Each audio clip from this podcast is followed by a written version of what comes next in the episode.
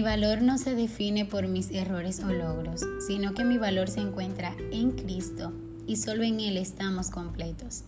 Hola, soy Madi Piña y este es el podcast de Completas en Cristo. Poner nuestra mirada en la eternidad aviva nuestra fe y nos ayuda a ver todas las cosas como son en realidad, pasajeras.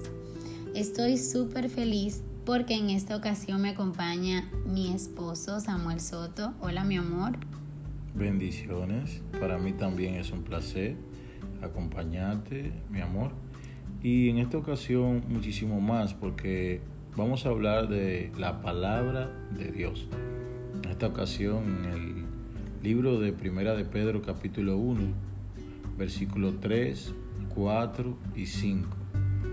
Y leyendo en el versículo 3 dice, alabemos al Dios y Padre de nuestro Señor Jesucristo, que nos ha hecho nacer de nuevo y nos ha dado una vida con esperanza. Esto lo ha hecho Dios por su gran amor hacia nosotros y por el poder que nos mostró cuando resucitó a Jesucristo de entre los muertos. El apóstol Pedro comienza su carta con palabras de alabanza a Dios Padre y a Dios Hijo, Jesucristo, recomendándonos que la salvación es un regalo de la misericordia de Dios. Luego, Pedro dice que a los creyentes se les da una esperanza viva, o sea, algo que está vivo por la resurrección de Jesucristo, y lo hace de una manera muy afirmativa.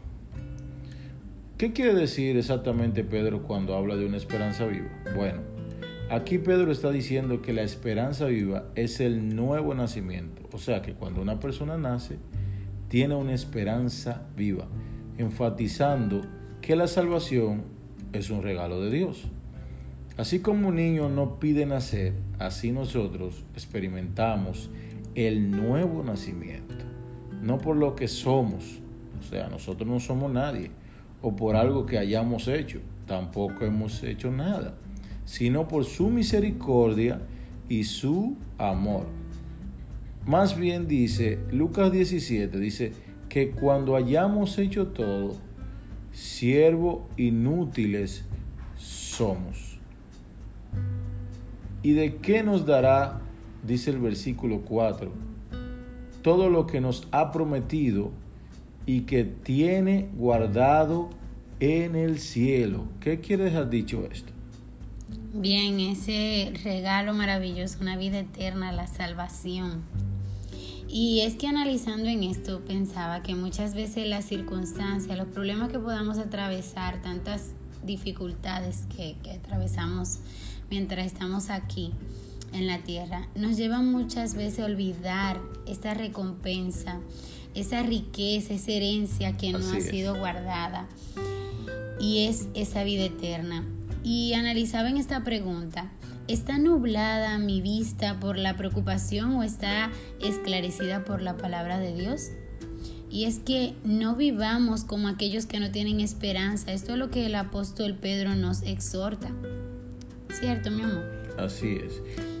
Y sabemos que pasaremos por diferentes dificultades, mientras estemos de este lado del cielo, pero aferrarnos a esa herencia que recibiremos, una vida eterna, aviva nuestra esperanza y fortalece nuestra fe, que es la que nos mantiene arraigados a Él, porque aunque no le veamos, le creemos. Y es que la prueba que estemos atravesando no será en vano si aprendemos a vivirla con la vista puesta en la eternidad. Esta esperanza cambia nuestra preocupación a una dulce paz. Eso es lo más maravilloso de todo y es que nosotros sí tenemos esperanza, sin importar la dificultad que estemos atravesando, tenemos esperanza, una esperanza viva y segura. Y el apóstol Pedro termina el capítulo 5 diciendo, ustedes confían en Dios y por eso Él los protege con su poder para que puedan ser salvados tal y como está planeado para los últimos tiempos. O sea, en estos tiempos nosotros tenemos esperanza. En estos tiempos nosotros confiamos en Dios y por eso Él nos protege. Amén, así es. Así que reflexionemos en esta pregunta y es, ¿cuál es nuestra esperanza? ¿Dónde está puesta nuestra esperanza? ¿En los bienes que tenemos, nuestros recursos aquí o en Cristo? Dios te bendiga.